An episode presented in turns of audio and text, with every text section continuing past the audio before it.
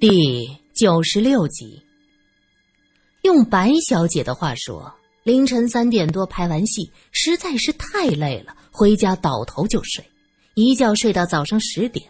起来后，拉开窗帘，一眼看过去，就见对面的五零八挂着一个人。他当时吓得心脏都跳出来了。苏小姐，你说我能不害怕吗？这已经是第三次了。而且更可怕的是，这看到的情景和我第一次报警是一模一样的。我甚至看到，看到了上吊的人的脸。啊！我那一刻真的有时光重来的感觉，就像是一直在做梦。我分不清楚是梦境还是现实，我整个人都要窒息了。坐在河滨大楼下的长椅上，白小姐向苏三讲述着自己当时的心情。苏三点点头。我也遇到过很多奇怪的事儿，那种情况下的确是有一种心脏被人抓住要窒息的感觉。是啊，是的，只有经历过的人才懂的。苏小姐，你说我怎么会有预知呢？我真恨自己竟然提前就能看到这样的情景。啊，我这几天噩梦不断，我每天在家里。都不敢随便向窗户外看了。白小姐，你用的什么雪花膏？苏三突然问道。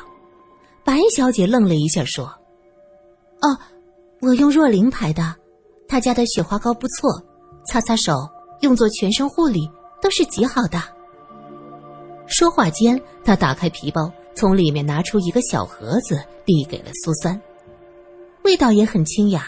我一直用这个牌子。他说到这儿，轻轻的笑了一下，表情有些矜持。苏三看到那小扁盒子上印着美人头像，这才明白过来，这不就是白小姐的半身像吗？原来白小姐最开始就是若琳雪花膏的月份牌女郎，怪不得她对这个牌子情有独钟呢。白小姐看到苏三盯着盒子上的美人头，她笑着说道：“ 我还真是要感谢若琳公司呢。若不是公司当年用我做月份牌女郎，我也不会这么幸运，现在能进入这个圈子。”苏三将盒子还给他，白小姐却大方的将雪花膏又塞回了苏三的手里。这个呀，我是才从若琳公司拿的，还没用过。苏小姐，你若不嫌弃，送给你好了。你用用就知道，这个牌子真的很好用。哦，谢谢你啊，白小姐。我觉得若琳公司才是幸运的，能用你做代言人，太值了。苏三对白小姐一番试探，无功而返。与此同时，负责调查张太太的小娜也回来向罗隐报告：“头儿，那位张太太至今没什么可疑的举动。”只是上午去了若琳公司查了一下账目。等等，你说什么？若琳公司？苏三将包里的雪花膏盒子掏出来，啪的一下拍在桌上。可是这个若琳雪花膏公司，黄风平铺秋千索，有当时牵手相凝。苏三觉得自己就是那黄蜂，因为小翠儿房间里的雪花膏有一种淡淡的香气，便一直追到了若琳雪花膏上。原来，张太太竟然是若琳化妆品公司的大股东。张太太原名叫做孟雅文，今年二十八岁，是个富家独生女，继承了一大笔遗产，后来用这笔钱投资入股。开办了化妆品公司。孟雅文入股若琳公司是四年前，也正是在那一年，白晓做了若琳公司的月份牌女郎。罗隐翻看完张太太的资料，看向苏三：“是你将他们俩联系起来的？”是若琳雪花膏。苏三摆弄着手上的小铁盒子，小娜问道：“头，下一步怎么办？”嗯，下一步我们该和张太太聊聊了。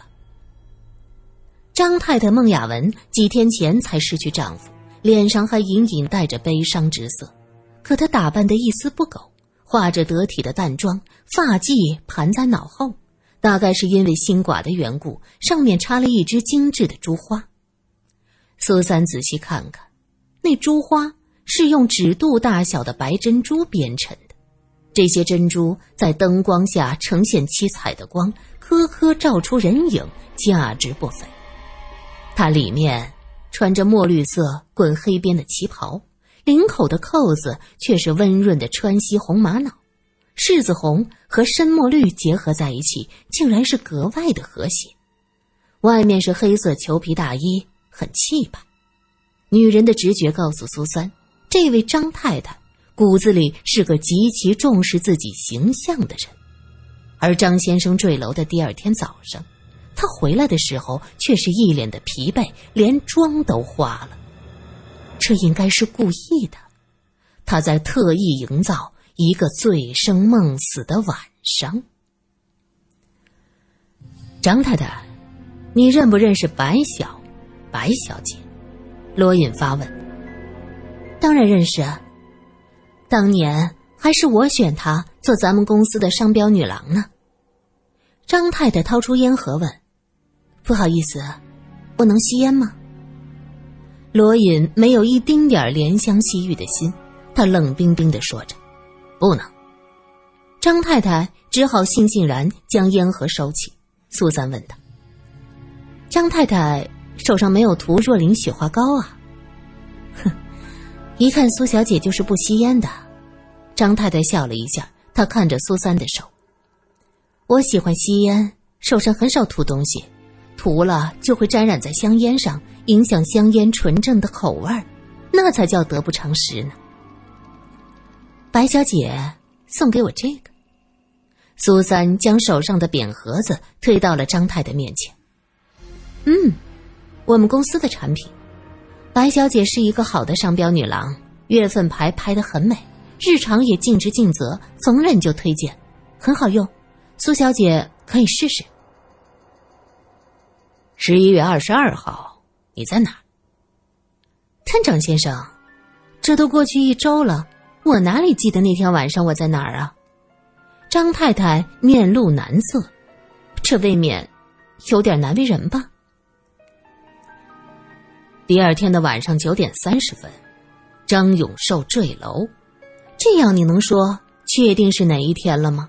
算不算记忆深刻？十一月二十二号。就是你先生坠楼的前一天，我也很奇怪，你竟然对这个日子没反应。罗隐面无表情的盯着他，他人都死了，我记得这么清楚，有什么用？他还能活过来吗？张太太一副满不在乎的样子，苏三突然有了一个想法，于是他正色说：“张太太。”就在张先生坠楼后的第三天，我接到一个奇怪的电话，电话那头的人声称有天大的消息要卖给我。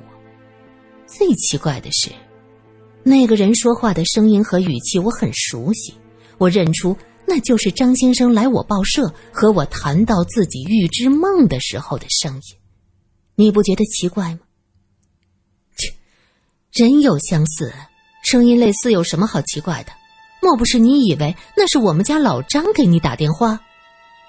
张太太咯咯笑着说完，哼，其实这个笑话倒是蛮搞笑的。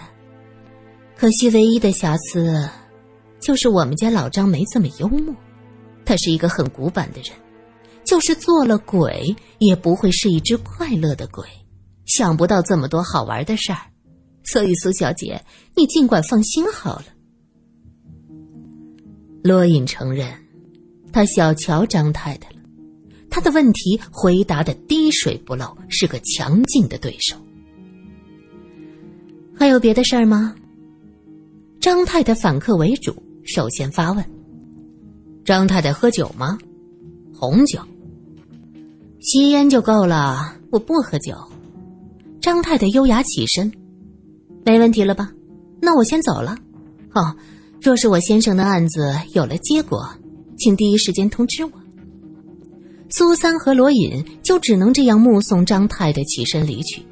罗隐气得将手里的卷宗摔在桌上，发出“砰”的一声响。他很聪明，也很坚强，和我们第一次见到的那个六神无主、对张先生的噩梦束手无策的人不同，那一定是他的假面具。能看透这位张太太不是个等闲之辈，这也算是我们很大的发现呢。苏三低声安慰着，罗隐忽然一笑：“你都能安慰我了，是不是该履行承诺了？什么承诺呀？我们打赌了呀。我认定顾之秋有问题，你认为他没问题，现在证明我是对的，那就要你请客。”罗隐眉毛一扬，格外的得意。苏三恨恨的说道。我就知道狗咬吕洞宾不识好人心，我好心安慰你，你却不放过我。罗隐大笑：“，帮忙是帮忙，打赌是打赌，一码归一码。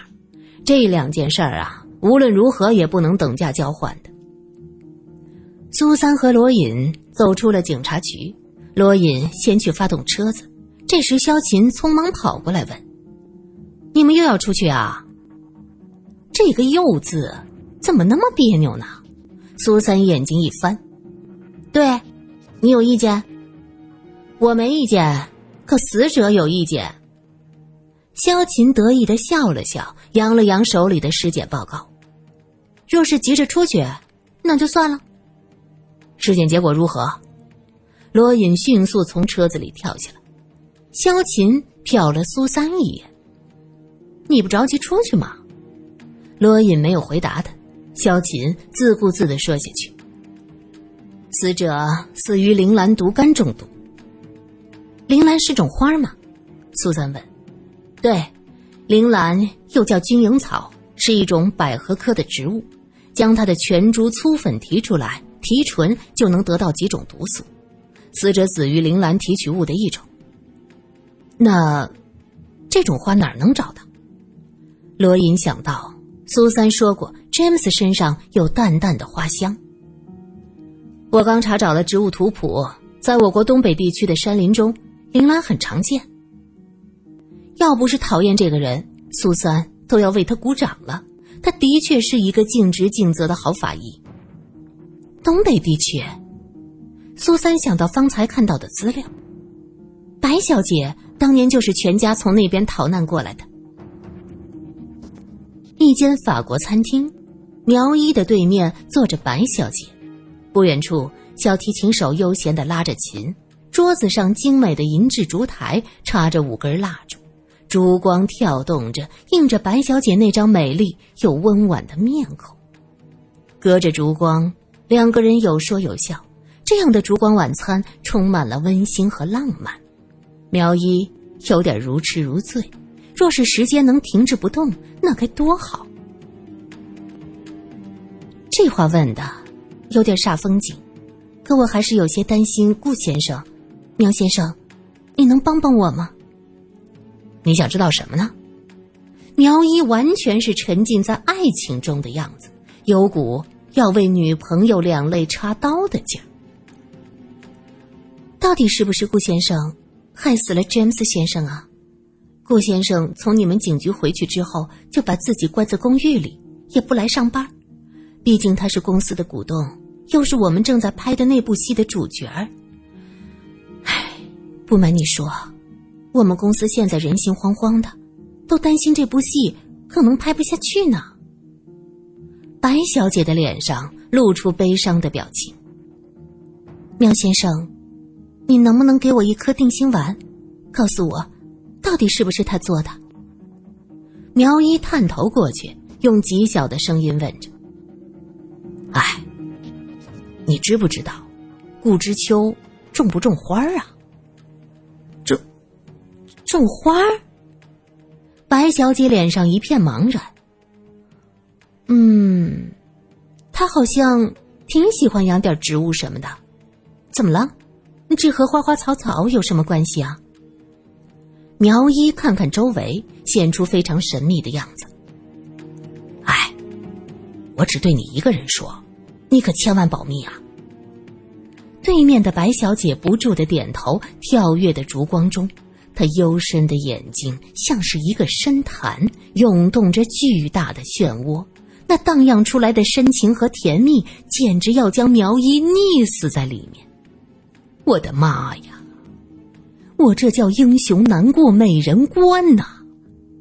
苗一在心里叹息着，还是将话讲了出去。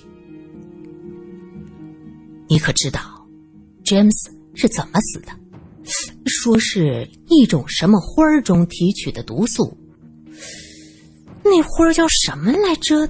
就苗一冥思苦想，最后只能叹道：“哎，你瞧我这脑子，我记不清是什么花儿反正是花儿就对了。”啊，花花草草都能杀人呐？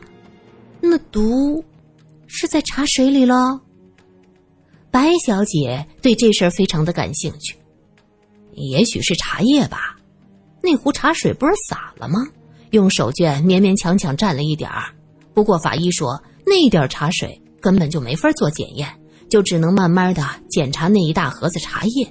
可这茶叶那么多，要查出中毒的成分，那得好几天呢。哼，等到了时候，看那顾之秋还能说什么？真是对不起啊，都是我害得你把证物给摔碎了。罗探长没为难你吧？白小姐道歉。没有，这不算什么，是我自己毛手毛脚的，没事儿。我们头和我关系好着呢。苗一一笑，他好像是被白小姐勾起了话头，有了谈案子的兴致，又继续说着：“其实啊，我们头这几天主要在忙阿麦伦公寓的事儿。詹姆斯的死不能着急，总得忙完那件再来说这件，一件件的来。”可是这个顾之秋，嫌疑太大了，我估计你们公司可能真的要有动荡。白小姐，你得早日为自己打算呢。白小姐点点头，嗯，我明白了，真是谢谢你了。这些天我们大家都像无头苍蝇似的，完全不知道该做什么，不该做什么。有你给我的准话，我这心里啊也能有点打算。阿麦伦公寓，可是张先生跳楼的那件事儿，怎么了？不是自己跳的吗？我可是看了报纸，哦，还是苏小姐写的呢，说是他死之前还去找过他，他和我一样，都有着可怕的预知。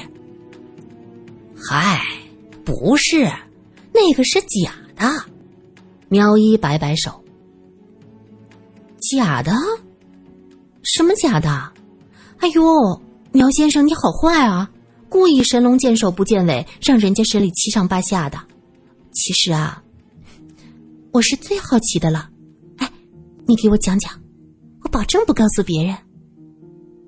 白小姐娇嗔着，一双美目含情脉脉。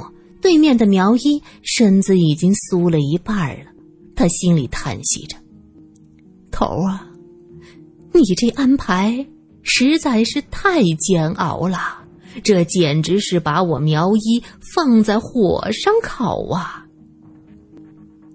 苗一犹豫了一下，还是做出下决定的样子。他说道：“行，那我就讲一点，你可千万保密啊！”“嗯嗯，你放心好了，我对谁都不说。”白小姐双手放在桌上，笑意盈盈的看着苗一。在温暖的烛光下，苗一有那么一点点的恍惚，他好像觉得自己在恋爱，内心充满了甜蜜和紧张，心砰砰砰跳个不停。